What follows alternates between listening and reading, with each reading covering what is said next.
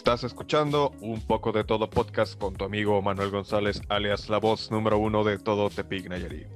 Y el día de hoy me encuentro con un invitado bastante especial. Eh, aquí el buen Enrique, que no tuvimos, no tuvimos la oportunidad de conocernos presencialmente. Esto, esto, esto lo estamos grabando a distancia, pero pues hay que adecuarnos a, a lo que hay.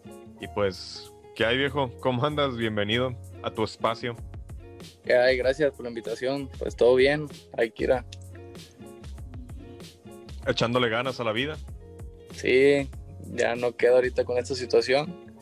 Pues hay que adaptarse al ambiente. Pero sí, todo tranquilo, haciendo lo mismo rutinario que tengo. Sobreviviendo a, pues como uno puede, ¿no? Sí, sí, claro. Exactamente, pues. Pues bienvenidos sean gente a un nuevo episodio de este su podcast favorito, el podcast para toda la familia. Y el día de hoy, hablando con el buen Enrique, vamos a conversar un poquito acerca del tema del deporte como tal.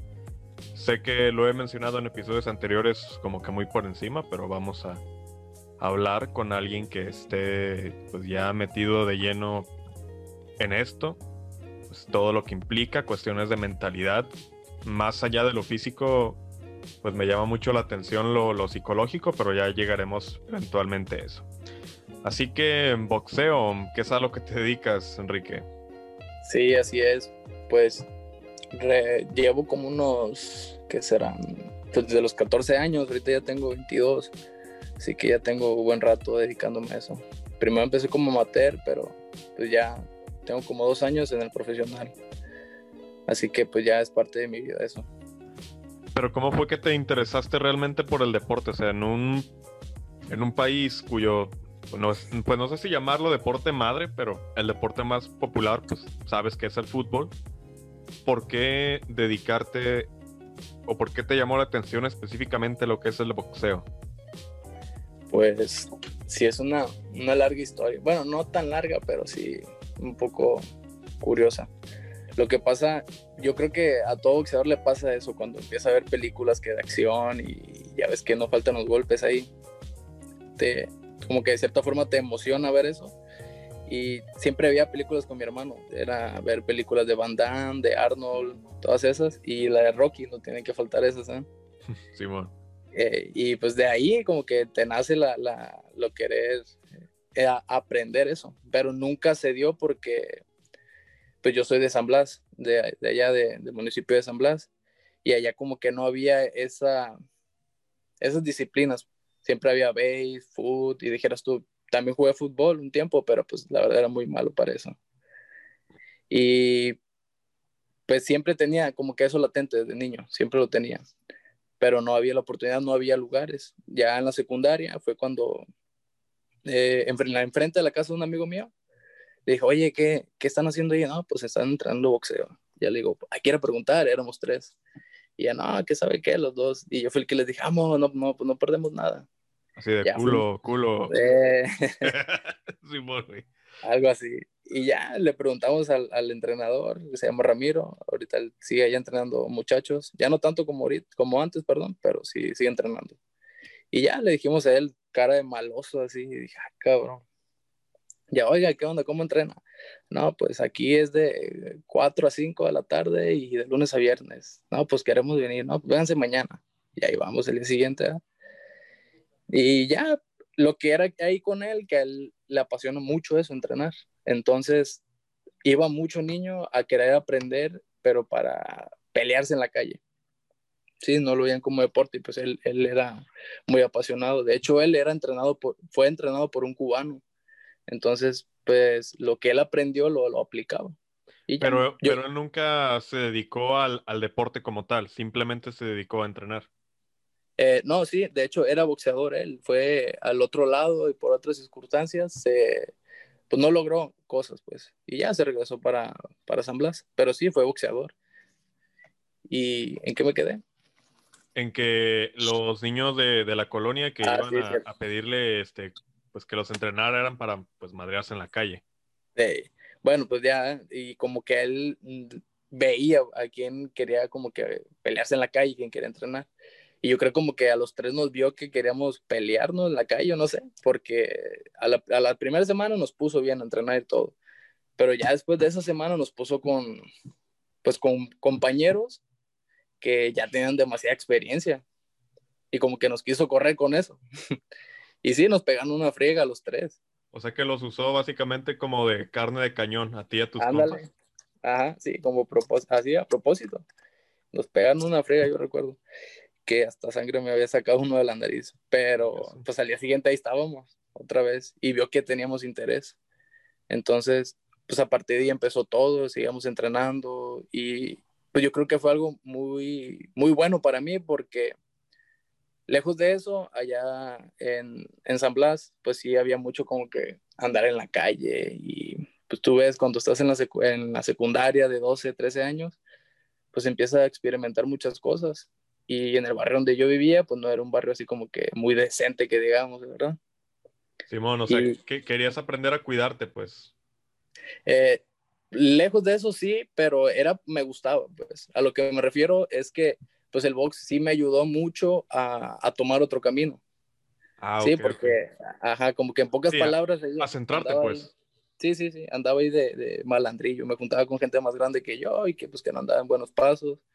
Entonces, pero un martirio para mi mamá, que dónde andas, ya es tarde, y pues mi papá también. Y pues le daban las quejas de que no, sus hijos andan allá y así. Pues todo, allá, como es pequeño, todo se sabe. Entonces, eso de cierta forma me alejó de, ese tipo de situaciones, porque sí tuve situaciones como que muy fuertes. Y pues fue un punto para yo tomar otro rumbo. Y ya, te digo, a los 14 años empecé, con mis amigos y pues era un poco difícil porque yo mm, en realidad no teníamos un gimnasio, teníamos, era, entrenábamos en el corral de él y pues eh, donde colgábamos los costales, era un árbol y golpeamos con sacos de harina de esos de azúcar. Simón. Eh, y ya el gobierno que ya ves que a veces quieren apoyar y eso nos regalaron guantes y así, y ya con eso lo hacíamos y así era, entrenando todo el año con puro costal de esos de harina y guantes que nos habían regalado. Este, ya después. No, ah, no, no, perdón. Bueno, es que te quería, quería hacer un pequeño paréntesis. Porque me llama, pues se me hace curioso eh, esto de las peleas callejeras, ¿no? Que mucha gente dice, es que no, güey, yo sé pelear y que me madreo a cualquier cabrón que se haya subido a un ring.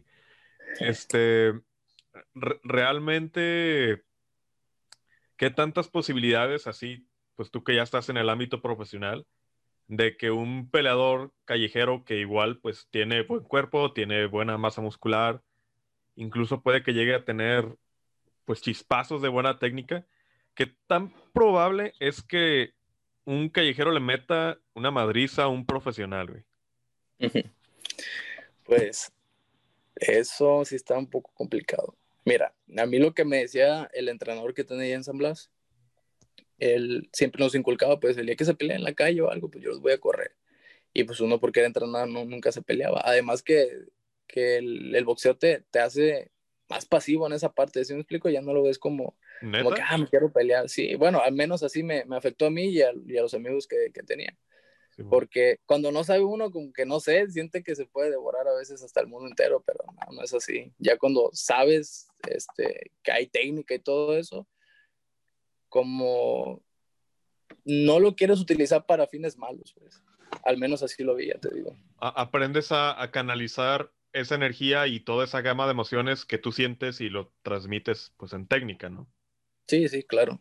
y aparte que ya no es igual una pelea, ya, ya nunca la vuelves a ver igual. Siempre estás viendo detalles pues como técnicas o cómo tira el golpe y todo eso. Entonces lo que él me decía era que no valía la pena pelearse en la calle.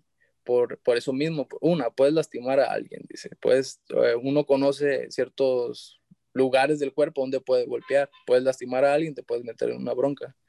Otra, que por causa de, no sé, te, te llega a dar un, un, bembazo, él decía, y te madre a ti, vas a quedar mal, van a decir, porque tú eres el boxeador y de la última te madre. Simón, de tú eres el pro, ah, no. Ajá, ándale. Entonces, creo que sí hay una, una ventaja a favor del, del, profesional porque sabe, pues sabe, tiene una técnica, eh, a eso se dedica y pues el mayor, la mayor parte de su tiempo está golpeando, está entrenando para eso. Entonces un callejero creo que no, que puede ganar por unas circunstancias, este, no sé, que dijeras tú que lo haya golpeado por un vaso o por otra cosa, sí puede pasar, pues. Pero creo que tiene un favor más el, el, el profesional por esa parte. ¿Qué tan cierto es el, bueno, hace un tiempo me topé con, con una curiosidad, no sé si tú me la puedes aclarar o desmitificar esto, de que qué tan cierto es de que mm, peleadores profesionales son considerados como arma blanca y, por ende es, es, como de cierta manera ilegal pelearte con alguien en la, en la, calle porque, pues, como tú lo acabas de decir, es de, güey, o sea, tú te dedicas a eso. Obviamente, pues, ah, desde afuera tienes una ventaja sobre la otra persona. Sería como que un poquito injusto. ¿Qué, qué tan cierto es eso? Pues, de hecho, sí es cierto. Es que te dan una licencia para eso, pues, para, para poder boxear, para ser un peleador profesional, pasas por unas pruebas, por así decirlo, como una prueba de manejo, ¿sí? Va alguien y te hace una supervisión y si la pasas, pues ya tienes tu licencia es igual en el boxeo, va alguien, te checa y pues si ve que tienes cualidades para eso y todo, te dan tu licencia, entonces no puedes andar peleándote en la calle, por eso mismo, porque estás aprobado por, por el ayuntamiento. Hay una especie de, pues no sé si llamarlo combate de, de certificación o algo así, pero ¿cómo es la, pues sí, la certificación para que te den tu licencia de boxeo? Pues no es un proceso que digas, ah, tienes que pasar por esto, tienes que entregar aquello. No tanto, sino que en el, mismo ambiente la gente va viendo, ah, este ya tiene cualidades para, para pelear profesional o ya, ya tiene el ritmo para pelear profesional. Entonces solamente llevan al comisionado para que él te vea y él apruebe que sí tienes esas cualidades, pues o diga, ah, ok, está preparado para prevenir riesgos que puedan hacer de que si suben a alguien que, que no sabe y le ponen a alguien que sí, puede, puede ser algo peligroso para la otra persona. Entonces es meramente opinión de, del comisionado el otorgarte esa licencia o no? Sí, sí, y aparte hay en, otros lugares creo que sí se hacen como pruebas físicas y todo eso eh, para... Incluso aquí cuando a una pelea profesional se hacen pruebas físicas, te haces unos estudios en, general y todo para que estés apto para pelear. Incluso te checan las muelas y todo porque según si tienes una muela destapada, eh, esas están conectadas eh, con el sistema nervioso creo. Entonces tiene más probabilidad de que te no quieran. Y ya me chingué entonces. no, yo, tenía bien picadas las muelas, ahorita ya las tengo todas tapadas. Sí, y sí hay, sí hay como ciertos mm, normas que se hay, de, o reglas que se tienen que seguir para, para poder pelear, pues. E, en el caso del comisionado, ¿no es un poco riesgoso? Porque, pues, sabemos que México no es un país que se caracterice por ser como que 100% honesto. De pronto me imagino que, en algún caso ha de haber habido mordida por, por parte de alguien que diga, no, güey, yo quiero pelear. Ahí te van 500 bolas por debajo de la mesa, no sé. Ya, ya tengo mi certificación, pero resulta que realmente no tengo esas capacidades. ¿Realmente sí ha, o sea, sí ha pasado? Sí, claro que sí. Pues es como todo. En cualquier deporte hay hay corrupción, pues, y, pues este no es la, no la excepción, no es como que digas, ah, yo creo que es uno de los, de los que más se llega a aplicar eso, y, te digo, uno como cuando ya, cuando ya sabe eh, lo que es una pelea, lo que es una técnica y todo eso, uno claramente ve al, cuando se sube un rival que es de, de, en esa situación, que hay una desventaja clara. Entonces dices, ah, cabrón, ¿cómo es posible que le hayan dado una licencia a él o así? Pero sí, De lo que hay, hay. Pues no sé si ha tocado, si te ha tocado por curiosidad o por, por historia, por interés, ver combates de boxeo de hace, pues ahora sí que más de 70 años. O sea, tipos de dos metros peleando contra alguien de unos 50, unos 60. Y que, sí. que literalmente los han terminado pues matando y ves la, pues, la, la pinche diferencia de, de, altura, de peso, de musculatura, de velocidad y todo. Y dices, ¿cómo es posible que algo así se haya dado? De hecho, ahorita, ahorita eh, en este deporte se utiliza mucho el corte de peso, que pues es algo ¿cómo te diré? Pues es algo, se podría decir, riesgoso para la salud del deportista. la situación es así, por decir, yo peleo en 69 kilos, por así decirlo, ¿verdad? Simón. Pero durante todo el entrenamiento decía ando pesando 75 kilos, ¿sí? Al momento de la pelea, le puedo bajar a 72 y un día antes hago un corte de peso, un día antes del, del pesaje, ¿sí? Y bajo hasta 3, 4 kilos. Entonces es, es una deshidratada que tengo, una deshidratación. Ya me peso y en ese mismo día recupero todos los kilos que tenía. Sí, a veces hasta hay gente que sube hasta 5, 8 kilos o hasta más. Entonces es una ventaja, es una ventaja muy grande que tiene esa persona cuando a lo mejor el otro no hace eso. Entonces puede que ese sea su peso natural y fue lo que dio 69 y ya. Y el otro no, el otro subió demasiado. Y pues ahí hay muchas consecuencias de que son los golpes en la cabeza, que ya cuando, cuando te, topas con alguien que es de, de, una categoría más grande que tú, pues sí se siente. Entonces, se repercute mucho en lo que es en, en, la parte cerebral eso. Y ha, y ha, habido casos de que, muy notorios en, eso, de que él, se ve muy flaco. Ah, pues Conor, Conor McGregor hacía eso antes. Él. Todavía lo hace pero se veía, hay, hay, un pesaje en el que tiene que se le ve la cara bien demacrada así, y al día siguiente se ve como que otro, pero es por, por el mismo corte de peso. Entonces, sí, uh, se puede decir que hay desventaja por ese lado. ¿Quién corre más riesgo en, en, en cuanto se usa el corte de peso? ¿El peleador que lo usa, que pesa 75 kilos y que, y que después lo recupera? o el peleador que pesa 69 y que va a pelear con un güey que no pesa 69, sino pesa 75? Pues el riesgo de, la deshidratación no es en ese momento, es ya después, al, tiempo. Tu cuerpo, los riñones te, van fallando y, y si hay un, daño muy fuerte en eso.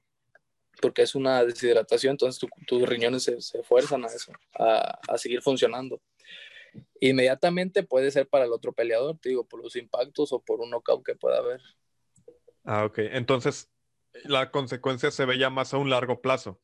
De que, ah, ok, lo noqué en el primer round, todo chido, me lo madré, pero la vida me lo regresó en forma de que, ay, mis riñones, ¿no? Ya no me sirven. Sí, sí, claro. ¿Tú lo has llegado a utilizar alguna vez? ¿En algún pesaje que hayas hecho que no hayas dado, pues ahora sí que la talla, entiéndase talla pues por peso. Sí, este, una vez lo, utilicé en, un, ¿cómo se llama? En un torneo. Haz de cuenta que en México se hace una olimpiada, ¿sí? sí Primero estatal, regional y nacional. Entonces yo participé en un regional y pues iba, iba arriba de, mi peso pero no era, no fue, considero que no fue una deshidratación como más correcta, sino que iba arriba de peso porque no me había cuidado, en realidad, no porque ese era, ese era el plan, pues. Simón. Entonces fue una deshidratación y lo que tienen en el amateur, que el día que te pesan, te pesan en la mañana y ya en la tarde ya estás peleando, entonces no, no tuve ni siquiera tiempo de, de, tener una recuperación completa. Y sí, bajé como tres kilos en una hora, yo creo. ¿En una hora? Sí, en una hora. ¿Y cómo fue? ¿Cómo, fue todo, todo ese proceso? Pues desde la noche, o sea, en la noche anterior del, del pesaje te, te, hacen un pesaje previo allá entre todos. Y ya no, pues este, ahí se ve, no, está, está pasado, no le den de comer. Eran, eran técnicas como que muy, muy rudas que todavía se siguen utilizando. Entonces ya desde ahí en la noche ya no cenaba, ya nada. Ya dio con hambre, con sed y todo. Y al día siguiente te levantas. Ni, ni, siquiera agua, ni, ni jugos, ni fruta, nada. Nada, nada, nada, nada. Nada, nada así te cuestas con, con el estómago gruñendo todo lo que da. Y ya te levantas temprano y te hacen un trote, te, te hacen una deshidratación, pues trote y todo, te, te aceleran lo más que puedas digo, es un trote, brinca la cuerda, hacer sombra lo más rápido. Ya cuando tienes este, una, pulsos altos, te detienen. Entonces a veces te ponen en una orilla con, con bolsas eh, y está el solazo y está sudando y con el corazón a todo lo que da. Está muy, muy canijo. Yo, yo les recomiendo a la gente que se está dedicando a esto o que se quiere dedicar, que sí tengan como que una preparación buena para que no lleguen a pasar eso, porque a mí me pasó, te digo. Y sí, la verdad está muy cabrón. E, entonces, en ese caso, la, el corte de peso tendría, ser, tendría que ser la, la última opción. Sí, sí, claro. No es saludable, la verdad, no, no, y muchos entrenadores saben que no es saludable, pues, pero se hace, te digo, a veces por esa situación o por tener una ventaja.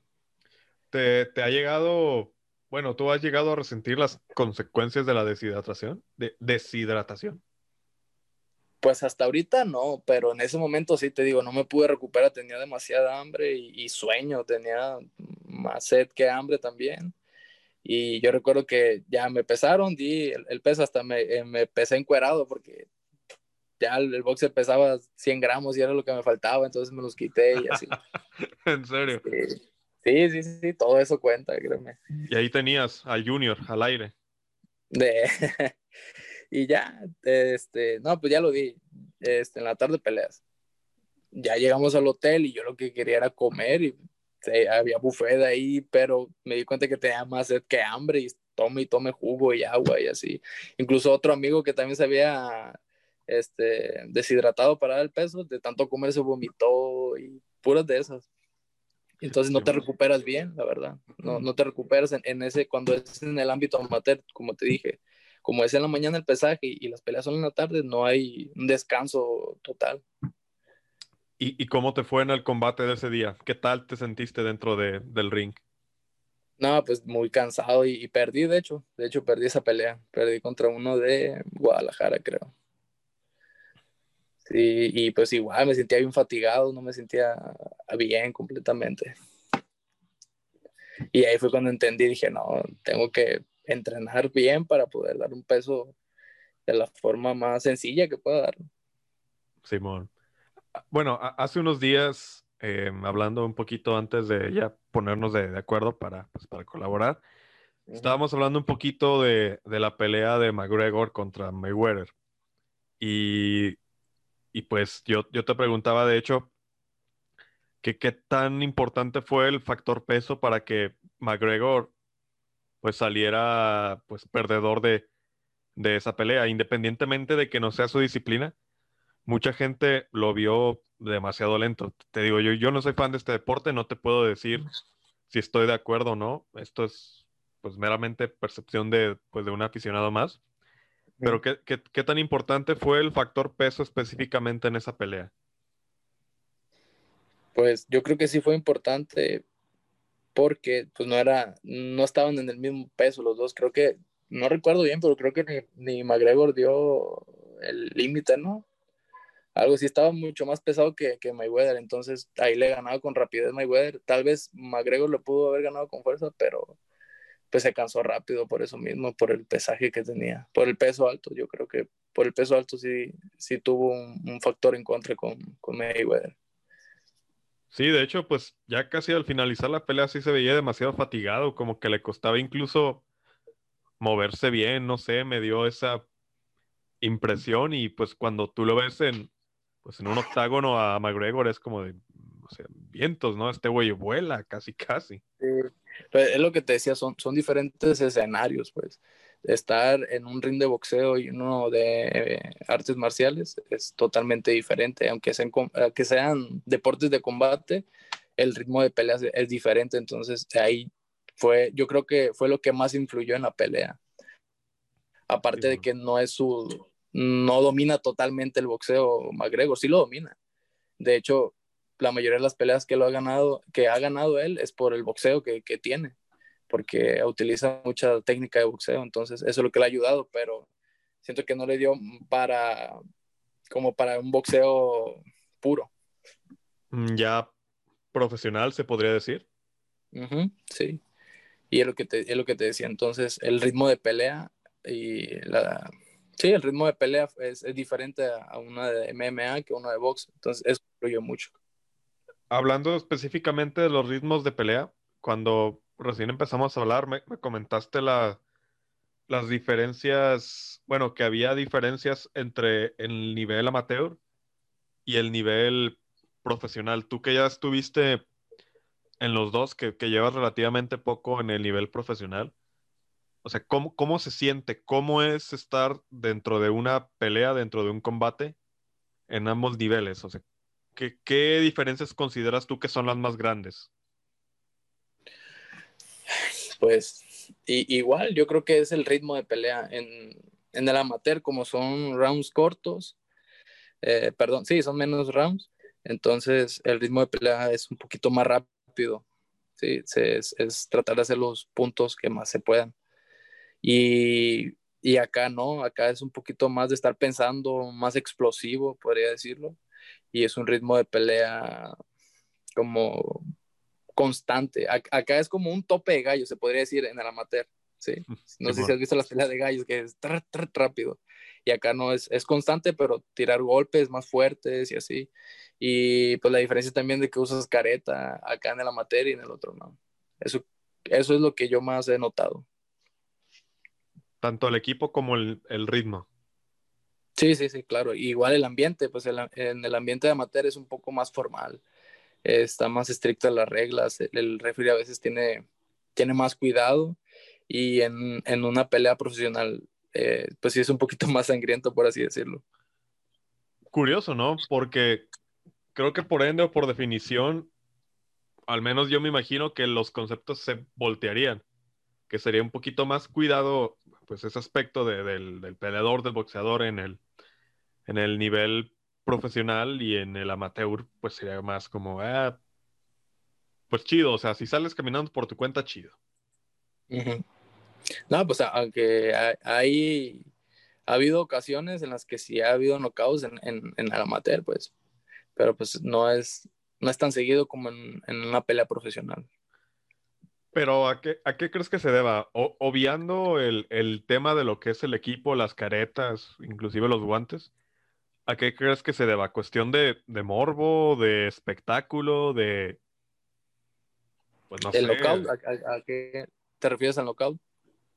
Eh, mm, no, no tanto el knockout, pero sí esta, pues como, como es, este rollo de, de descuidar un, un, poquito más al, al boxeador en el nivel profesional, que incluso los árbitros tienen, pues tú lo acabas de decir, un poquito menos de cuidado ¿a qué crees que se deba re realmente ese, el, el, que sea así y no al revés?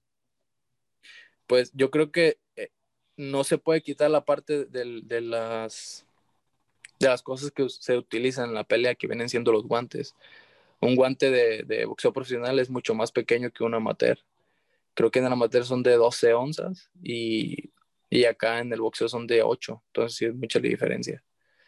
Y la vez que me pusieron a mí un guante de, de boxeo profesional, pues dije, ah, cabrón, no traigo nada. Y sí, sí, es, eso, eh, yo creo que eso es lo que más, mmm, más influye para que haya ese tipo de agresividad. Y, y pues en la parte de, del referee, se podría decir también que más que nada para vender, ¿sí me explico? Venderle el espectáculo. Entonces, re realmente el, el, papel del referee en una pelea de boxeo no tiene, pues, mucha, pues, injerencia. O, o cómo realmente. No, no, sí, claro que sí la tiene, pues, o pero... Sea, ¿cuál, es realmente el papel de un, no. de un referee en, en, una pelea de boxeo?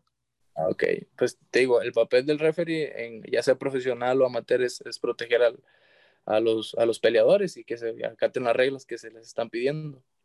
Pero te decía, no es que se descuide eh, totalmente al boxeador, ¿sí? sino que acá por el ambiente que es, es, eso es lo que se podría decir que provoca más morbo, porque son, es, es una situación que, ah, cabrón, no traen, no traen careta, ya es, es, gente que ya tiene más experiencia, y eso es lo que atrae a la persona al final de cuentas. Y te decía, como son guantes más pequeños, entonces hay más, hay más agresividad por ese lado.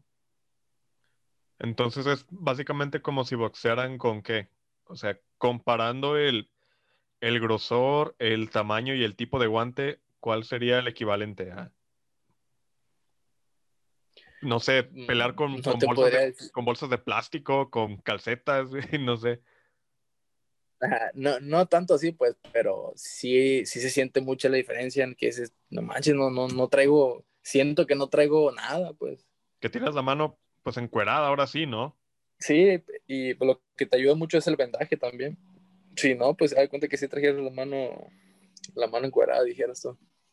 Pero, pero, eso es más para proteger la mano, ¿no? Para, bueno. Sí, y pues para, es para protegerte a ti y para proteger al rival. Ah, ok, ok, ok.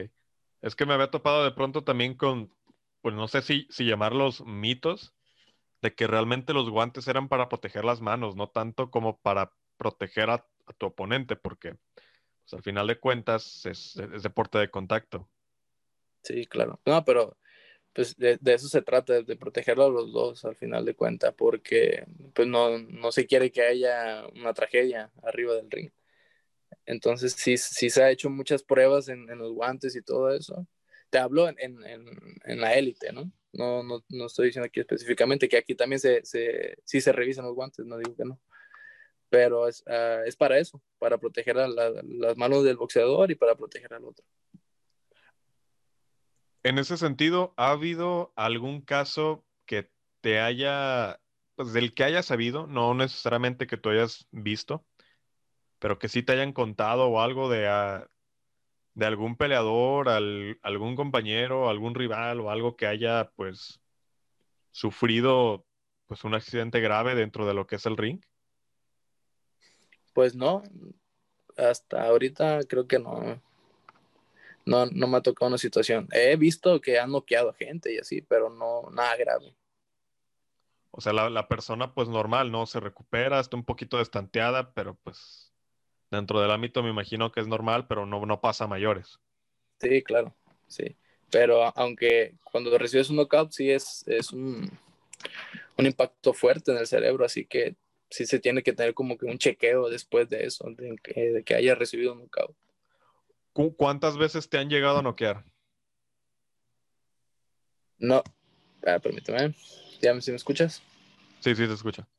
Ok, no, pues hasta ahorita no, no me han noqueado ni una vez. Ah, perro. Sí, lo bueno. no, ni una, pero sí, sí he sentido la muerte cerca, no digo que no. de que sí me han dado un golpe y... Y, te hayan tumbado, pero, pero sigues consciente, pues sigues estando en el, en el momento. Sí, sí. Este, te da como un toque. De hecho, a veces platicamos así, oye, no, nunca he sentido un golpe así. Cuando te dan en la quijada, es como que te, si te dieran una descarga eléctrica desde la cabeza hasta los pies, así, se siente, se siente raro. Pero tú sí has noqueado a alguien. Sí, de hecho, pues estas, las dos peleas que he tenido profesional han, terminado por nocaut. Eso. no, pues está. Sí, pero no, es algo que yo como que haya querido, sino que se da. Eso, e, ese siempre se da. Ajá, no, no es como que me dé las ganas de que me noquien. Así. no, pues sí, güey. O sea, está, chido para, para tu carrera. Creo que te da prestigio. O sea, pero, pero tú en, ese momento, ¿cómo lo sientes? Y, y, creo que eso me lleva a mi, a mi siguiente pregunta. De la, la parte emocional dentro de lo que es este deporte. O sea, tú, ¿tú cómo le haces para controlar todo esto? Uf. eh, pues mira, para ser sincero, yo cuando empecé en el boxeo y todo, te digo, me agradaba. Y me agrada todavía, ¿verdad? Pero sí, sí, sí llegué a tener un temor a, los golpes. Sí llegaba a tener un temor, entonces era de los que me quitaba hasta 20 golpes y no, no daba ni uno, pues por lo mismo, el temor que tenía me hacía moverme demasiado. Ya después, en el tiempo conocí a, un, maestro, que es el, el profe Choa, y si escucha lo saludamos, si llega a sus oídos este podcast. Saludos. Y, y él fue el que me ayudó, que me, me, ayudó mucho en esa parte, en la parte psicológica de, de perder, el, de perder el, el, temor, ¿sí? Porque creo que él, él me enseñó a que el miedo es algo natural, ¿sí? No lo puedes no lo puedes quitar, pero el temor, eso ya es otra cosa. Entonces, no, no debes de pasar e, ese, como que esa línea entre el, entre el miedo y el temor. Porque creo que el miedo es una respuesta mm, fisiológica que tenemos a, reaccionar. ¿Sí? Incluso hasta natural, güey. Sí, sí, sí, es, es, natural, a eso me refiero. es, es natural. ya él me, me, explicaba que el miedo pues viene desde la, desde antes para sobrevivir, eso es, te ayuda a sobrevivir. El detalle está que nosotros evolucionamos y todo, entonces ya no hay esa, ese peligro latente, los únicos peligros son los que nos creamos en la mente haz de cuenta que el miedo es como un botón que, que, se activa en la mente, es decir, hay peligro, tienes que, una de dos, huyes o peleas. Esas son las únicas dos reacciones que puede tener uno. O te haces bolita. De, ándale. sí, ahí, cuando te haces bolita, es cuando ya te da el temor o, te, es como una fobia, por así decir. Ya después se convierte en fobia el temor. Ah, ok, o sea, pasa, pasa, bueno, inicia como miedo, pasa a ser temor, de temor se convierte en fobia. Sí, sí, podría, podría decirse. Sí, podría decirse. Ok, ¿qué más? Ah, ok. Entonces es la respuesta, te digo, es huir o pelear. Eso es lo que era antes. Ahora, te digo, con el tiempo ya no hay tanto peligro, ya, ya no hay animales que nos ataquen, cosas así. Ahorita, solamente el hecho de pensar algo que nos, que nos genere eh, aberración, se activa el miedo pero no hay cómo descargarlo. Es por eso que uno empieza a sentir taquicardia, empieza a, respirar más, profundo, porque tu, cuerpo se activa para algo que estaba, que estaba programado de antes. ¿Sí me explico? Es como este meme, ¿no? De, de pues, memes de la ansiedad que de pronto la, raza publica de mi cerebro. Prepárate. ¿Para qué? Para pelear. ¿Pero contra qué? Tú prepárate ya. Ándale, así, exactamente eso es.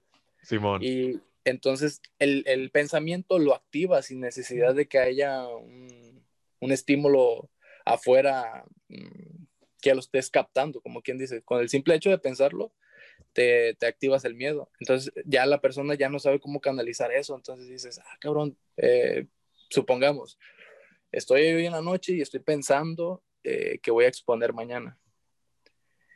Entonces el exponer me genera eh, un poco de, inseguridad, de, desconfianza.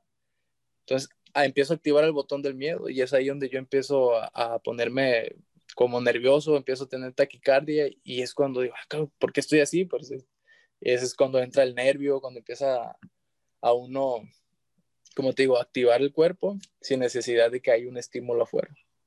Simón. Entonces, eso me pasaba a mí. Así, activaba el botón del miedo sin necesidad de que hubiera un estímulo. O lo había, pero todavía ni estaba cuando ya estaba así. El profe me ayudó a entender todo esto y empecé a trabajar como con visualizaciones y, práctica, mucha práctica en, el entrenar. Y pues me fui como que haciendo mis propios rituales, ¿sí? Porque creo que la mayoría de los atletas tienen sus rituales aunque no se den cuenta de esto. Y todo, todo esto que me, que me fue explicando, que fuimos haciendo, como que trabajo en equipo, me ayudó al momento de, de, de empezar como que mi pelea profesional. Y sí, sí hubo un cambiazo porque yo no, a veces no podía ni, ni soltar golpes. Yo decía, pues yo sé que, que, soy, que tengo cualidades para el boxeo, pero al momento de que tengo una situación así, ¿por qué me pasa esto? Ya después lo fui entendiendo y fui dándole la práctica y sí tuve un cambiazo muy, muy drástico. Ok. Eso, eso que acabas de decir de los rituales me, parece muy, muy interesante porque yo lo considero o lo veo de esta forma, ¿no? Es como todo un proceso de transformación en el cual dejas quizás a tu yo más débil, por así decirlo, tu parte con más miedos, y lo cambias por, por algo completamente diferente. No sé tú cómo lo sientas, pero más o menos, no sé si, si quieras aquí eh, explicarnos un poquito cómo es tu tu ritual antes de una pelea? Pues, mira, prácticamente en todo momento de cuando va a haber una pelea, eh, empieza esta parte, pues, de, prepararse mentalmente. Para mí, en lo personal, yo creo que es un 70% una preparación mental y el 30% una preparación física y estratégica porque a veces puedes tener una buena preparación, pero, pero cuando tu mente te juega en contra, toda esa preparación se va por el excusado. Entonces, mi preparación fue tener una visualización de primero. Perdón, antes de, la visualización, me puse como metas para poder eh, eh, tener una mejor, una mejor soltura, por así decirlo, en el boxeo. Me puse metas, ok, veo que, que dentro de un round solamente tiro dos golpes, un ejemplo. Entonces mi meta va a ser que cuando yo ah, tengo un combate de sparring, que es en el entrenamiento, voy a tratar de tirar 25 golpes. Ese va a ser mi objetivo. ¿Sí? Simón. Entonces, tu atención la desvías a estar concentrado a 25 golpes. Ya no estás pensando en que se me van a golpear o si hago esto y aquello. Y eso te va ayudando. Entonces, por ahí empieza, por, por ponerte pequeñas metas en el trabajo. Y tu entrenador tiene que, tiene que ver mucho con esa parte también. También te empieza a poner como ciertas estrategias o ciertas situaciones que te van a ayudar al momento de una pelea. Después de eso, viene lo que es la visualización, verte como, sí, imaginarte cómo quisieras verte eh, en una pelea. Y todo eso te va ayudando porque sí es cierto, cuando uno se ve, se ve de una buena manera, puede actuar de esa manera, pero cuando uno se, se logra ver de una manera mal, hay muchas probabilidades de que se vea mal. Entonces de ahí empieza, de cómo se empieza a ver uno. Ya después eh, metí a la parte fisiológica que es eh, la respiración. Hacemos una respiración diafragmática, creo que así se llama, en el cual pues tienen un propósito que es relajar el cuerpo, ¿sí? llenar el, el cerebro de oxígeno para que tus niveles de estrés disminuyan. Entonces eso ayuda.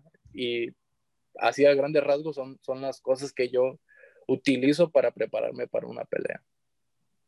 En esta parte de la visualización, me, interesa saber un poquito cómo funciona, porque ¿qué es exactamente lo que tu mente proyecta o lo que tú quieres proyectar dentro de pues, ese espacio que, en el que se te permite igual y, jugar un poco, un poco con la imaginación? ¿Qué es exactamente lo que tú tratas de proyectar? Eh, ¿Un estilo de pelea? ¿El voy a ganar en tantos rounds y lo voy a noquear de esta forma, tal y tal y tal? te visualizas, no sé, ganando, ¿qué es exactamente lo que tú tratas de ver o lo que tú tratas de proyectarte a ti mismo dentro de lo que es la visualización?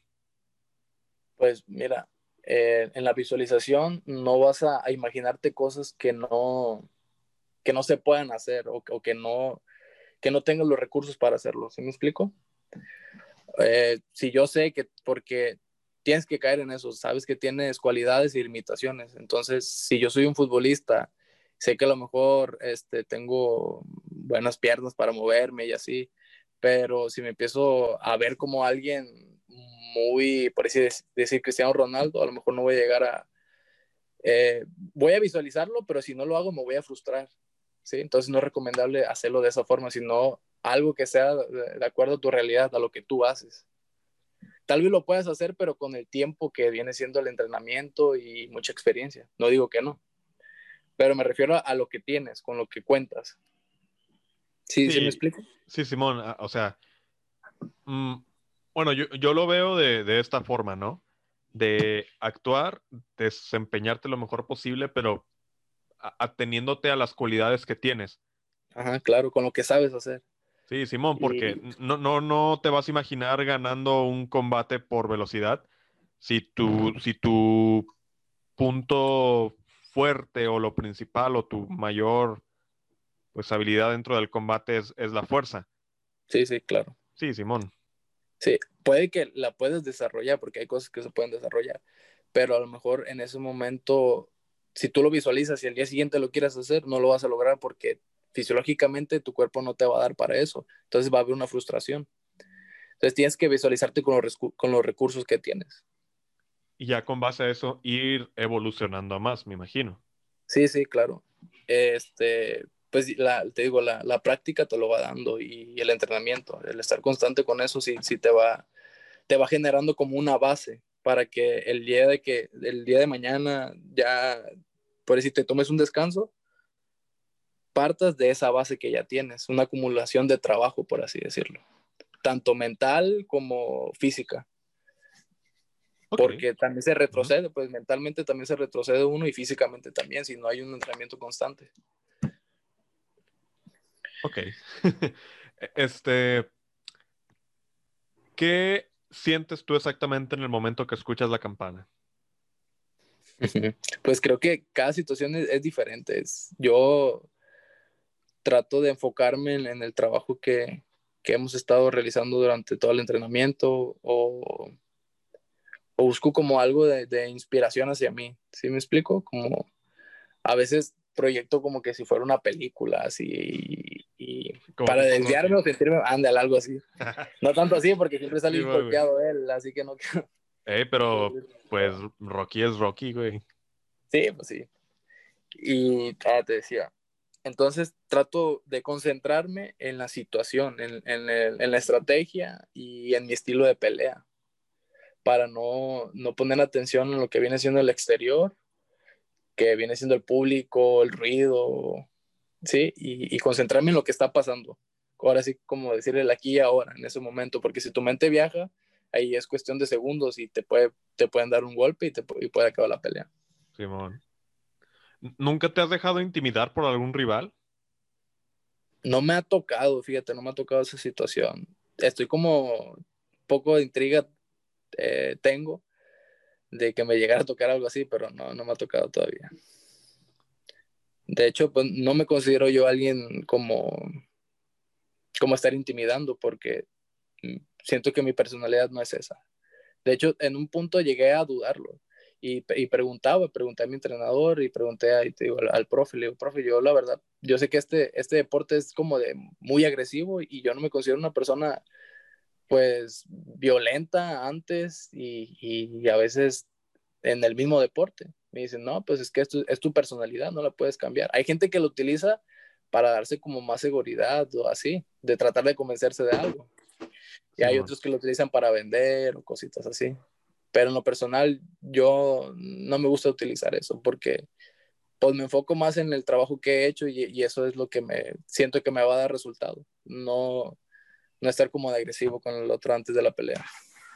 Entonces, ¿nunca te has peleado enojado o triste o furioso que algo no te haya salido bien? O sea, nada, nada de lo que pase en tu vida cotidiana lo trasladas a la pelea. Eso lo dejas de lado. Sí, trato de dejarlo lo más que se pueda, pero sí hay situaciones que a veces sí te afectan. Creo que en, estas peleas no me ha tocado, en las últimas dos peleas que, que, que tuve, no me ha tocado como tener una situación fuerte que me haya generado una distracción. Me ha tocado durante el entrenamiento, incluso una frustración al no poder realizar algo. Siempre una, hay una situación que, que me pasó y que siempre contamos en, mi entrenador de aquí y yo, de que dice, no, a mí me, me hablan por mi apellido Manzano, dice, tú te quitabas como 20 golpes, pero no te daban, no dabas ni uno, y ya cuando te empezaban a meter presión, ya me, te acercabas conmigo y me decías, quítame la careta. Y ya se me la quitaban y era cuando yo empezaba como que a actuar, pues. Cuando ya me, me daba como una chispa, así se puede decir, de enojo o de frustración, de decir, no, es que tengo que poder. Y sí, e, eso era, no, es que tengo que poder, pero yo sentía que la careta me apretaba. Entonces le decía, quítamela para yo sentirme mejor. Y me decía, no, es que después de protección y te tenemos que cuidar antes de la pelea para un golpe, quítamela. Le decía, no, no, yo no quiero saber nada de esto. Simón. Sí, y era ahí cuando... Obstinado el hombre. pero tuve, tuve que, que, aprender a utilizar la, a la careta, perdón, porque a veces no le decían, no, ¿sabes qué? Quítamela, no puedo, no puedo. Y sí, aprendí también a utilizar la careta, que a veces todavía me pasa, no te digo que no, pero ya me controlo.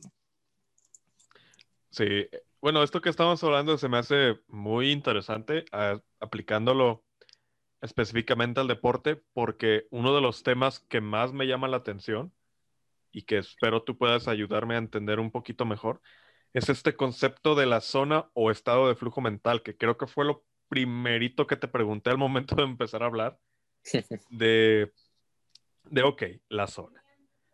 Para la gente que está pues un poquito despistada, ¿tú cómo podrías explicarles qué es la zona?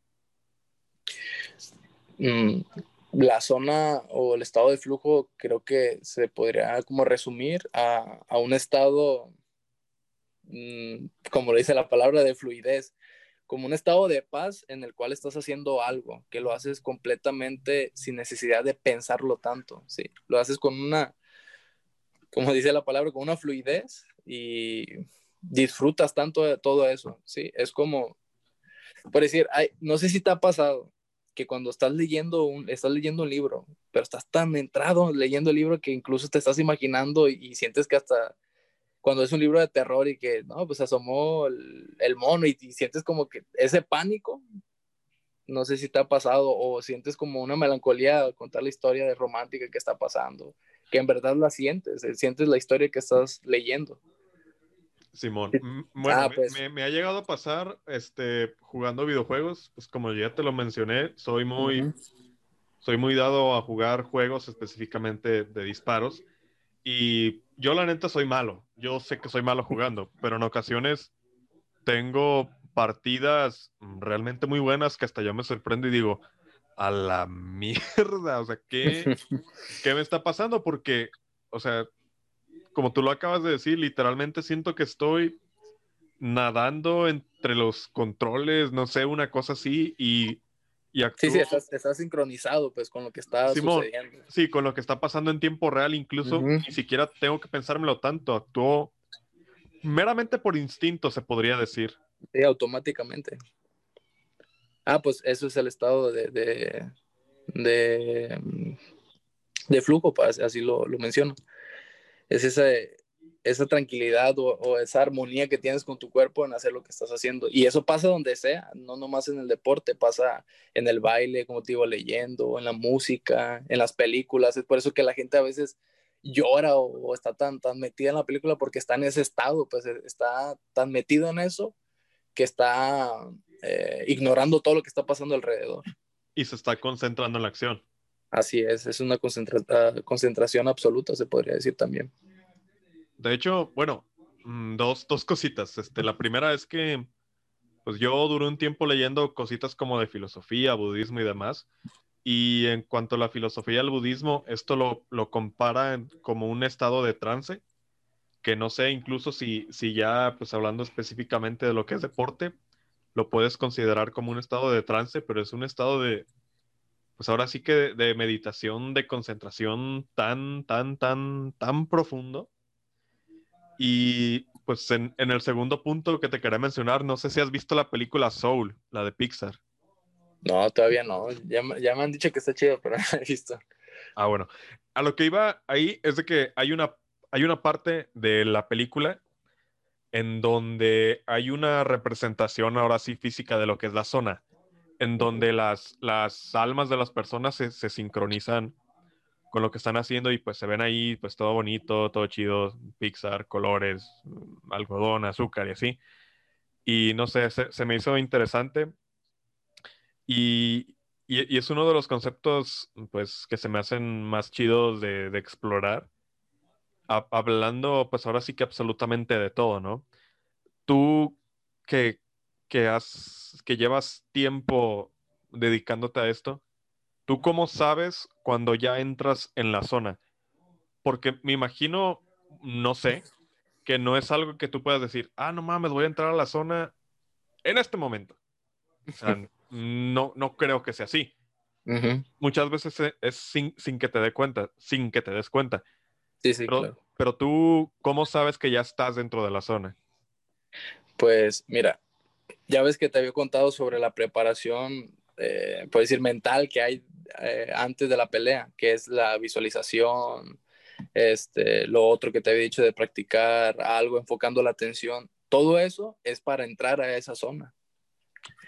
entonces, eh, te das cuenta porque estás en una fluidez, ¿sí me explico? No, no estás ni siquiera pensando en el tiempo, que si me van a golpear o que vas a hacer esto hay momentos incluso que llegas a ver como, a, mí me ha pasado, ¿eh? me ha pasado a mí, eh, vas, se va a sonar exagerado, pero es lo que yo he sentido, como si fuera las cosas un poquito lentas a, como es en realidad.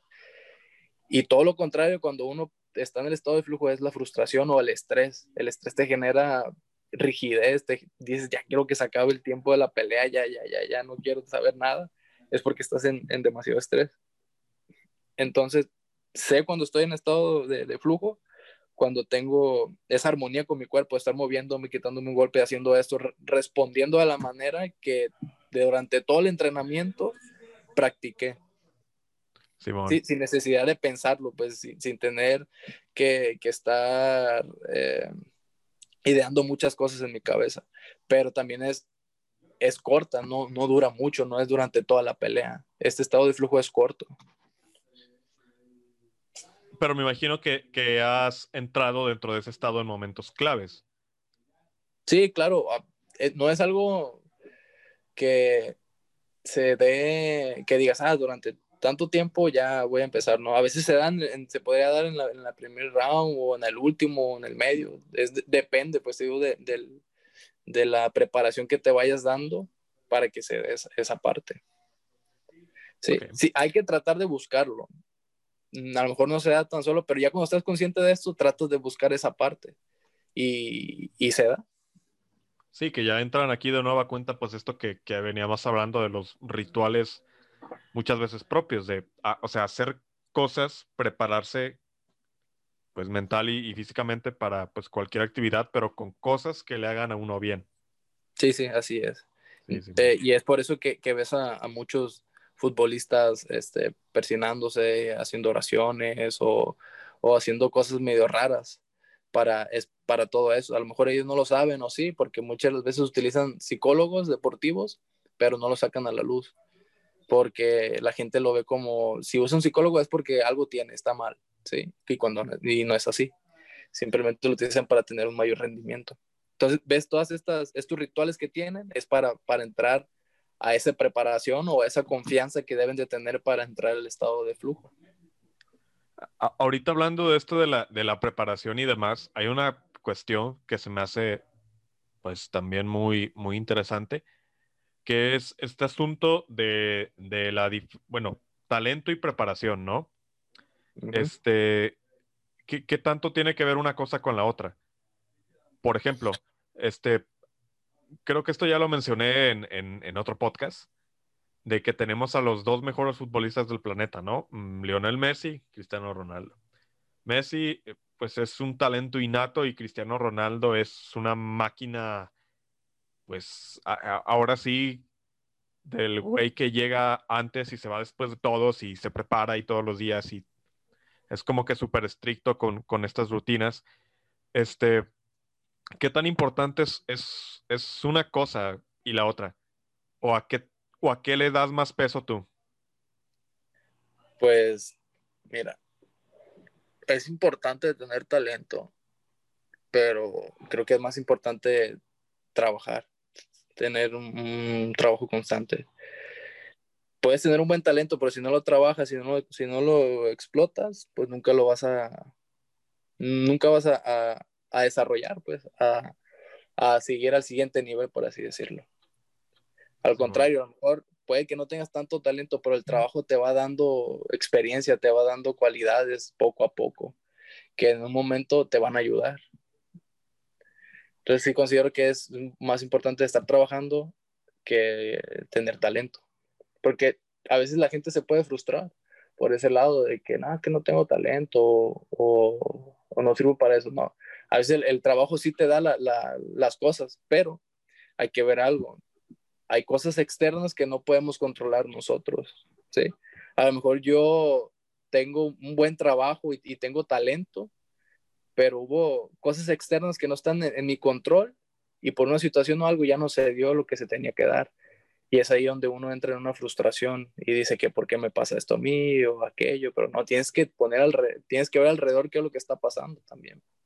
Es como, te lo voy a poner hablando de, de esto deportivo, estamos tocando esto, vamos a ver, yo me preparé bien mentalmente, física, y sé que tengo cualidades, que tengo talento, pero también enfrente de mí está un peleador que también se preparó y que también puede tener talento. Pero lejos de eso, hay un referee, hay jueces que están alrededor y hay un ambiente que está influyendo en, en, ese, en esa situación o en ese escenario en el que estoy yo. Sí. Entonces, lo que a mí me corresponde solamente es hacer mi trabajo y, hacerlo de la mejor manera que yo pueda hacerlo. Si la situación no me favoreció, eso ya es otra cosa. Porque como te dije, tengo un peleador que piensa también y tiene dos manos. Entonces, no por el simple hecho de tener una buena preparación o tener un talento, me va a garantizar este, ganar. Me va a dar más probabilidad de acercarme al triunfo, pero no me va a garantizar que gane. ¿Sí, me, ¿sí me explico? No, sí, sí, sí. Es, es como esta ley del, del 80-20, ¿no? ¿Sí la conoces? Sí, sí, sí. Bueno, bueno yo, yo, yo, la conozco así de del 100% de problemas que te pasen en, en, la vida, y esto pues también creo que ya, ya lo mencioné antes, de 20% son realmente por causas ajenas a ti y el otro 80% es porque eres pendejo. sí, o de lo que, lo que piensas más que nada, lo, lo que tú te creas en la mente. Sí, exactamente, porque también eh, entras de pronto en un círculo de autosabotaje y, y nada te sale mal y empiezas a culpar a otros, pero realmente la solución pues únicamente la tenías tú, es simplemente pues cosa de echarle ahora sí que un poquito de, de ganas a lo que estás haciendo. Sí, claro. A, a eso se, se, le llama sesgo, cuando uno tiene un sesgo cognitivo de lo que está pasando en realidad. Porque eh, la realidad es una cosa, pero de lo que percibimos es otra. Sí, entonces puede que algo esté pasando, pero uno lo, lo ve de manera equivocada y es ahí cuando empezamos a culpar o, o a verlo de una manera que no es. Simón. Eh, pues ya entrando ahora sí a la, a la recta final de, del episodio, no sé si, si nos podrías contar o hacer una comparativa de, de tu primer combate como amateur y cómo das ese salto al profesional y cómo fue tu primer combate como profesional. Pues mira, el, la primera pelea amateur que tuve fue en, en mi rancho, de hecho. fue la primera pelea formal que tuve. Saludos a la gente de San Blas. Eh, saludos a toda, toda la gente de allá, de la colonia La Playita también. Que son como, como, como tres personas nada más. Eh, y ese es mi papá y mi mamá y yo. No, este. Simón. ¿En qué me quedé? Ah, ya. La primera pelea que tuve fue ahí, una pelea formal, por así decirlo, de que era esta parte del torneo nacional que se hace cada año. Yo tenía como seis meses de preparación, yo creo. Entonces, me pegaron una friega, me ganaron el primer round, me bajaron. No me noquearon, ¿eh? Hasta eso, pero sí me pararon la pelea. Y pues sí fue como un, madrazo de decir, ay, güey, quiero seguir con esto, no. Pero pues yo seguí entrenando, me, me, mi entrenador de cierta forma me motivó y todo. Ya después pasó el tiempo, igual, peleas ganadas, peleas perdidas y así, pero eso te va dando experiencia. Y ya del profesional, cuando ya iba a dar el, como el salto a la primera pelea, prácticamente lo di por, porque pues ya no podía estar en el amateur por mi edad y aparte por querer hacer algo, por, un sueño, por una necesidad económica o por muchas cosas, por eso quise dar el salto.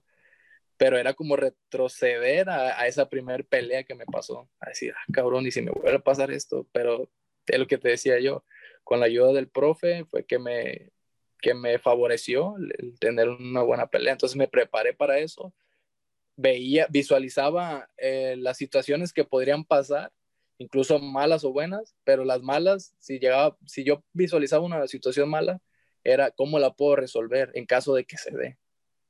Entonces, como quien dice, tuviste una especie de, de déjà vu.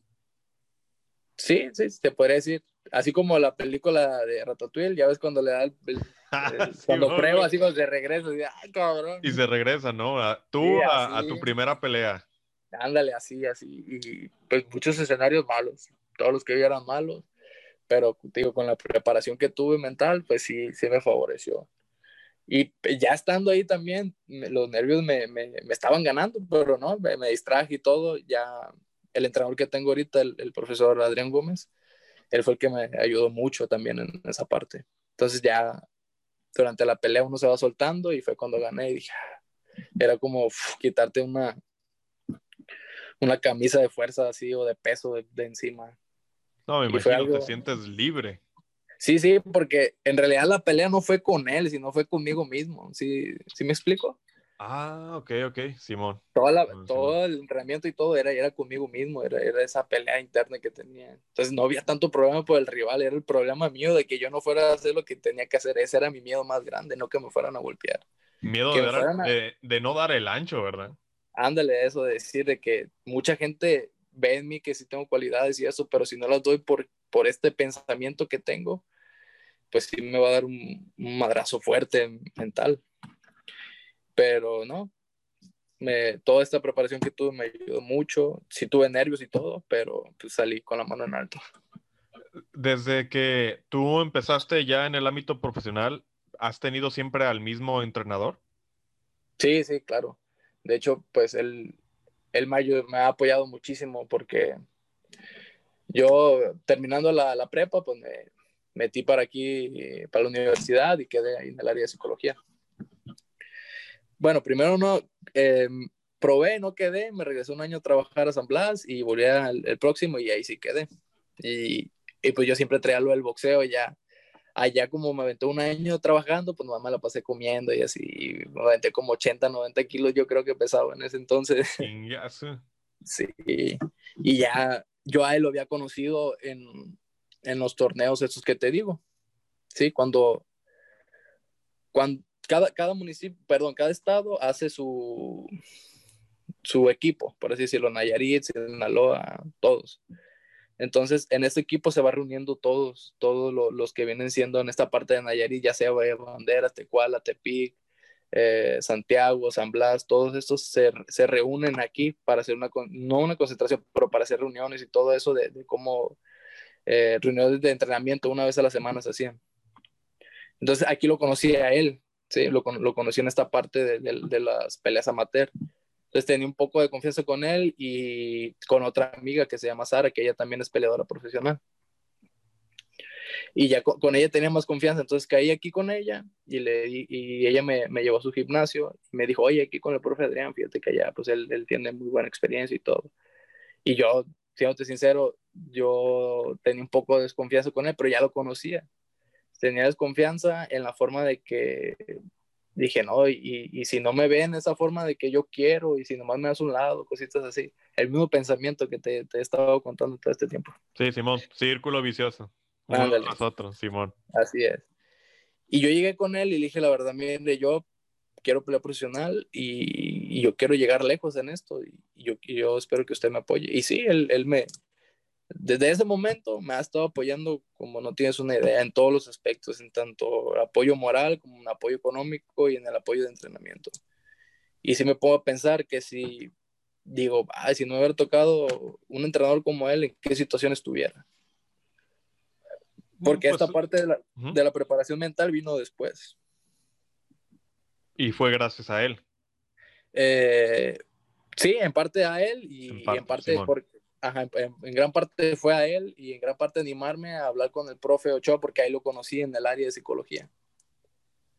Ok, ok. E, e, entonces, además de, del entrenador como tal, del coach, se podría decir, mm, un boxeador profesional, ¿por quién está acompañado? Ah, creo que debe de estar acompañado. Lo ideal de cualquier deportista creo que debe tener un equipo integral. Detrás de un, deportista siempre tiene que haber un equipo eh, que viene siendo la parte de la nutrición, la parte psicológica y el entrenador, que es como la cabeza de, todo este equipo, por así decirlo. Sí, entonces esos son los tres pilares que considero yo que deben de estar detrás de, un deportista o en este caso un boxeador. Simón. ¿Tú ya has logrado ver, bueno, si, si no es mucha mi convencia, sí soy meticha, me, me gusta decirme, pero este, pero es que me llama mucho la curiosidad. ¿Tú ya has logrado tener o percibir ingresos gracias a lo que tú estás haciendo? Pues te diré. Mira, no, no, no, tienes que decirme ni cantidades, ni, ni temas de contrato, ni nada. Creo que pues eso es mm, otro tema, no, no quiero mm. tanto como que entrometerme en eso, pero tú has logrado ya ver em, algún resultado, algo que, que, te haya hecho decir, no, pues no mames, sí, la neta valió la pena el andarme matando en los entrenamientos, el andarme matando en transportarme a tal pelea, sí valió la pena darme los madrazos, porque al final gané, pero además de eso, ¿qué más? O sea, no sé si me esté dando a entender, pues. Sí, sí, sí, claro. Pues mira, en el amateur prácticamente peleamos de gratis, ¿sí? Y yo como era de San Blas, casi casi tenía que pagar para pelear, porque no había recursos para apoyarnos a nosotros, ¿sí? O no teníamos el recurso y la gente... Nosotros salíamos de San Blas gracias a que la gente del pueblo, que viene siendo los, las, las carnicerías, este, ahí, ah, se me olvidó el nombre, los pescadores, y ahí toda la, toda la gente que tiene sus puestos, nosotros íbamos en puesto en puesto a decir, oiga, no quiere cooperar porque nosotros somos buceadores y vamos a ir a pelear allá al rancho fulano, vamos a ir a Vallarta y así a pelear. Eran peleas amateur y ya la gente sí, sí se apoyaba. Hay otra gente que estaba ahí, no me recuerdo su nombre, que él nos prestaba su, su combi, ¿sí? Y nos daba para la gasolina. Entonces, ya juntábamos lo que nos daba para la gasolina, nos prestaba la combi y lo que habíamos juntado a la gente y íbamos a pelear. Ya cuando pasé al, al, ámbito profesional, pues ya me pagaban a mí, entonces dije, ah, está chulada esto, porque yo casi, casi daba dinero para pelear y ahora aquí ahorita me están pagando. Pero en este momento de mi carrera, creo que todavía no llego a ese punto de decir, ah, ok, eh, vale la pena o, ya soy un, peleador de tiempo completo. Todavía no llego a, esa, a, esa, a ese punto, pero a eso quiero llegar sí, ahorita pues tengo muchas, muchas cosas, no dependo completamente ahorita del boxeo. El boxeo es parte de, pero todavía no es completamente. Sí, pero pues poco a poco, pues como tú ya lo mencionabas al inicio, ya se ha convertido en parte esencial de lo que te define a ti. Sí, sí, claro. Entonces es, ya es parte de mí, ya la gente lo, lo va a hacer que boxea o así, ya me venden en el rancho. O, Simón. O, conozco a uno que otro y que voy en la calle y se empieza a tirar golpes al aire y, así. Ah. pues sí, pues enseñarle que ya saben que soy, soy boxeador, pues. ¿Qué te dice? Un tiro, compa, un tiro, compa. Eh, así. Ah. O, se me cuadran, pero son puros amigos y está chido, la neta. Sí, sí, sí. Me, da risa. Sí, el cotorreo, pues, de, de la bandita. Ahí. No, Simón, Simón. Entonces, te digo, todavía no llego a ese punto, pero pues sí me gustaría llegar. Es, es el objetivo más bien, eh, depender completamente del deporte porque sé que es, es, deja muy buen dinero. Sí, independientemente de los golpes, sí deja buen dinero. Sí, creo que, creo que lo vale y creo que cualquiera estaría dispuesto a pues sacrificar una partecita de su integridad física por unos... De su cerebro, creo. ah, pues Sí, no, el tema de las lesiones en la cabeza es otra onda. Sí, sí. Completamente. De hecho, hablando de esto un, poquito, no quiero extenderme demasiado, pero para dar una noción de a qué nivel puede llegar, no sé si tú tengas noción o conozcas algo de lo que sea la lucha libre. Mm, sí. Bueno, eh, hace muchos años hubo un luchador canadiense que se llamaba Chris Benoit, eh, ya ahondamos este, en este tema en un anterior episodio. Ahí vayan a ah, checarlo. Creo que fue el que, el que tuvo como una un ataque y mató a su familia, ¿no? Algo así. Sí. El tipo tenía tantas lesiones en la cabeza por tantos golpes y terminó pues asesinando a su propia esposa y a su propio hijo. Y el tipo después se suicidó en el gimnasio de su propia casa y cuando le hicieron pruebas y todo, pues daba resultado que tenía el cerebro de, de una persona de, creo que ochenta y pico de años, y te pones a pensar, mames, ¿no? Sí, pues yo creo que es uno de los temores que, que te da como, como boxeador, cuando ya tienes este conocimiento de lo que te puede llegar a causar, porque hay gente que no sabe, o sea, es, hay gente que se dedica a esto y pues no ve las consecuencias más allá de los golpes. Entonces, hay, hay como un dilema aquí, considero yo, en el cual el aficionado pide que, que te rompas la madre, por así decirlo, que te, eso quiere, pues quiere ver sangre. Y uno como boxeador, cuando ya sabe esta parte, es, trata de hacer el estilo de pelea lo más, ahora sí que aplicar lo, lo, que, lo que se dice en el boxeo, golpear y no ser golpeado porque tienes que cuidar tu integridad física.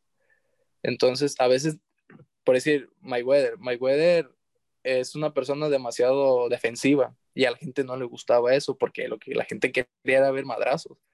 Pero uno cuando ya sabe de boxeo, dices, ah, cabrón, este güey tiene demasiadas habilidades, ¿sí? yo, yo a lo mejor no me podía quitar un golpe así como él se lo quita, o tiene demasiado cerebro, es demasiado estratégico como para hacer eso. Y eso es lo que uno disfruta a veces del boxeo.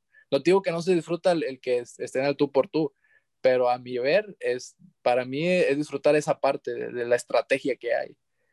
Entonces, a veces la gente no ve eso, no, no ve esa parte de la integridad física de la persona que, que más adelante se puede deteriorar. Sí, o sea, la, la, misma gente olvida que también son personas y no son solamente un mero espectáculo. Sí, sí, sí, claro. Aunque es un en el profesional es un espectáculo completamente, pero de cierta forma se tiene que cuidar la integridad, si no, pues se acaba el espectáculo. Ah, eso sí, pero bueno, ya llegando al, ahora sí, al, al, último punto, ¿qué tanto te ha cambiado la vida el dedicarte a esto? El decir, lo quiero hacer y ver que eventualmente los, lo has estado logrando y ahora estás en, pues como quien dice, empezando a vivir el sueño, ¿no? ¿Qué, qué tanto te ha cambiado la vida esto, hacer esto? Pues muchísimo, la verdad, como te decía antes, eh, cuando estaba más, más joven, sí, sí estaba un poco descarrilado. Eh, andaba en, pues ahí de vago, por así vamos a, resumirlo. Mi, creo que mi forma de pensar, mi disciplina era muy diferente a la, de ahorita. Toda esa parte que dicen del deporte, de que te forja y te da disciplina, es totalmente cierto no de una forma como un soldado, pero se va incluyendo a ti el estilo de vida, ¿sí? Porque te empieza a gustar cómo, cómo, cómo es ese estilo de vida. Levantarte temprano, que yo no me levanto temprano, pero es un ejemplo. Eres la excepción a la regla. esa es la excepción de levantarte temprano, solamente cuando entreno, pero de ahí fuera no. Simón. este, tener buenos hábitos de comida, toda esa parte, o, o incluso esta inseguridad que puede llegar a tener la persona, como te digo, eh, propia que me pasó. Yo tenía demasiadas inseguridades por esa parte y, el deporte me ayudó, el boxeo me ayudó a, tener más seguridad en lo que puedo hacer, porque decía, bueno, si estoy aplicando esto aquí en el deporte, puedo aplicarlo también en mi vida, no pasa nada. Y sí, lo aplicaba y tenía una gran satisfacción. Entonces sí, se ha influido demasiado en mi vida, eh, para todo, para tomar decisiones, para, por ese mismo carácter que me ha estado forjando. Incluso en el gimnasio en el que estoy, recalca mucho eso el, entrenador, dice, nosotros no, no, no, estamos forjando solamente deportistas, estamos forjando también personas. Y pues sí, lo entiendo perfectamente por ese lado. Ah, chingón, chingón. Sí, sí, sí. Y es una persona muy, muy recta, muy, muy, muy buena en lo que hace el entrenador que tengo. Sí, porque lejos de ser el entrenador, también se acerca con los, con los muchachos, porque la mayoría del, del gimnasio son, son son niños o son adolescentes de 15, 16 años. Creo que somos como cuatro o tres que ya estamos grandes. Entonces, cuando tiene una situación así, él se, se, acerca, lejos como entrenador, se acerca como, como un amigo, como alguien al que pueden escuchar. Y eso creo que sí es algo muy importante porque también él nos recalca a nosotros, ustedes son el ejemplo de los niños, entonces no tienen que estar haciendo mamadas, no tienen que estar haciendo cosas. ¿eh? Y sí, pues uno ya lo entiende, uno ya sabe. Y, sí, a veces los niños son los que te están viendo. Entonces toda esa parte sí, sí te genera, sí te cambia, te cambia la forma de pensar, la forma de, de, de lo que haces. Que también puede ser un incentivo más, ¿no? El hecho de estar pues un poquito más consciente de, o sea, yo, o sea, yo, yo, yo, yo, yo, yo, de todas las personas en este mundo, en esta ciudad, que realmente pues Nayarit no es muy grande, pero de, todas las personas que me ve a mí de ejemplo, cuando siento que estoy haciendo las cosas bien, no espectaculares, pero sí bien, me imagino que, que al menos para ti debe ser un incentivo extra, ¿no? Sí, claro. Pero pues es ya propio, pues no es tanto de que si lo ve la persona, ¿no? Sino porque uno ya, ya tiene eso inculcado, ya lo tiene aprendido el hacer, el hacer, el tener esa conducta. Simón. Entonces, básicamente, si tú eres Rocky, eh, él es Mickey. Eh, ándale, algo así. Ajá, básicamente. Sí, sí, Así me lo estoy imaginando. Pero bueno. Este, ¿Algo que quieras decir para concluir, mi, mi buen Enrique? ¿Algo que quieras decirnos? Un mensaje a tu pues próximo rival. Te voy a destrozar, maldito. Nada, que se prepare bien solamente. Yo tengo que preparar. No, pues, ¿qué les puedo decir? La movente la típica, no consuman drogas. Nada, no te creas. este, eh, no, pues quisiera a la gente que nos, que nos esté escuchando, espero y hay mucha gente que nos escuche, que no se rindan porque a veces, muchas de las veces, lo que, las cosas que nos aterran están en nuestra mente y que se animen a hacer lo que tengan que hacer porque el día de mañana o algo, a lo mejor no, ya no va a estar la oportunidad de hacerlo. Y a veces tenemos miedos que queremos evitar porque nos frustran. Sí, entonces el, el empezar con las cosas que uno quiere a veces es importante para uno mismo porque se da cuenta de que, de que las cosas no son como uno las piensa. No sé si me explique. Sí, Simón, volvemos, ¿no? A este círculo de autosabotaje de, ajá, de que si me va mal una vez, ya voy a creer que me va a ir mal siempre, cuando realmente no.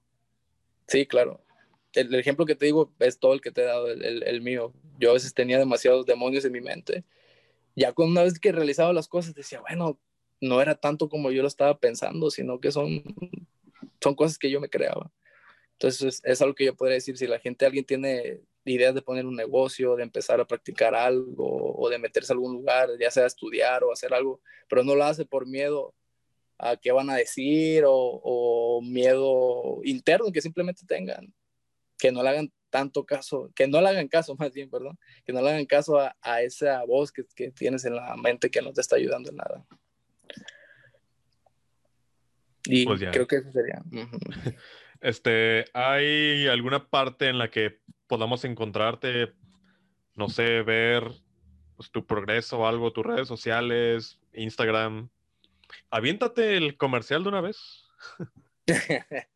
pues en el Facebook no tengo ni una página nada, casi no soy de, de, tener página, a lo mejor ya voy a empezar a tener, pero en el Facebook estoy como Enrique Manzano. Eh, pues mucha gente me conoce como Ricky, igual así me apodan en el boxeo Ricky Manzano. Y pues ya, ahí me pueden encontrar ahí si alguien quiere saludar o algo. Richard Apple. buena, buena combinación. Simón. Créeme que, mira, créeme que desde que vi cómo te apellidabas y sin ánimos de ofender ni nada, justamente estaba pensando en qué momento puedo meter un chiste sobre manzanas. ¿Y ve? no, déjate de eso. Toda la, desde la primaria. Es que era, mi apellido es Manzano Huerta. Entonces, entonces la, la raza, ¡ah! La huerta de manzanas. ¿Sí me explico? a todo lo que da. Pero ya, ya me acostumbré. Sí. Bueno, unas por otras, ¿no? La vida.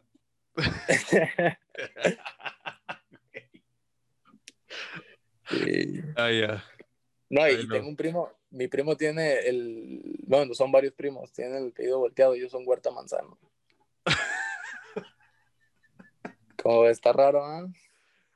Pues está curioso, güey, o sea, por demás está, curioso. Está cura, la neta, porque... sí, chingo de raza nos tiraba bullying allá. Ah, que la huerta de manzana, y así, ay, qué chistoso. Ay, güey. Bueno, creo que siempre es bueno terminar con una nota alta y qué mejor que terminar pues riéndonos un poquito. Este, pues creo que no tengo nada más que decir. Agradecerte pues de nueva cuenta por tu tiempo. Ha sido pues ahora sí que, que un gusto conocerte. Realmente siento que he aprendido mucho cuestiones pues que me, que me intrigaban, que me interesaban, pues has ayudado a resolvérmelas un poquito. De nuevamente, ya, ya me trobé. nuevamente, pues gracias por tu tiempo. Creo que pues eso sería todo por el día de hoy. Y pues no sé si, si algo que quieras decir. Ahí, el pinche gallo. Pues. ¿Qué quieras decir para, para concluir? Este, o ya, ya es todo. No, pues creo que ya, igual, gracias a ti por, por, por la invitación. La verdad, es la primera vez que hago esto y y ya al último ya estaba diciendo cosas que no tenía que decir. Andaba este, con los cables cruzados ahí. Andabas en la lela. Eh, andaba en la lela. Dije, ah, cabrón, ¿qué, estoy diciendo? Dije. pero es normal, cuando recibes muchos golpes te, te distraes, tu, cerebro ya, se queda. Ya, ya está sufriendo las consecuencias, güey, ¿o qué? Sí, sí, todavía ni llego a, a la élite, ya ando quedando loco. Ay, no. Bueno, con Sí. que no termines arrancándole la oreja a alguien, güey, creo que todo bien. Nah, no creo. Por ahora, Sí, está bien. por ahora. bueno, pues eso fue todo, damas y caballeros. Este, gracias, Enrique, nuevamente. Eh, espero lo hayan disfrutado, espero hay- hayan llegado al final, espero puedan quedarse un poquito, un poquito de lo mucho que se dijo aquí, que se habló de todo y nada a la vez.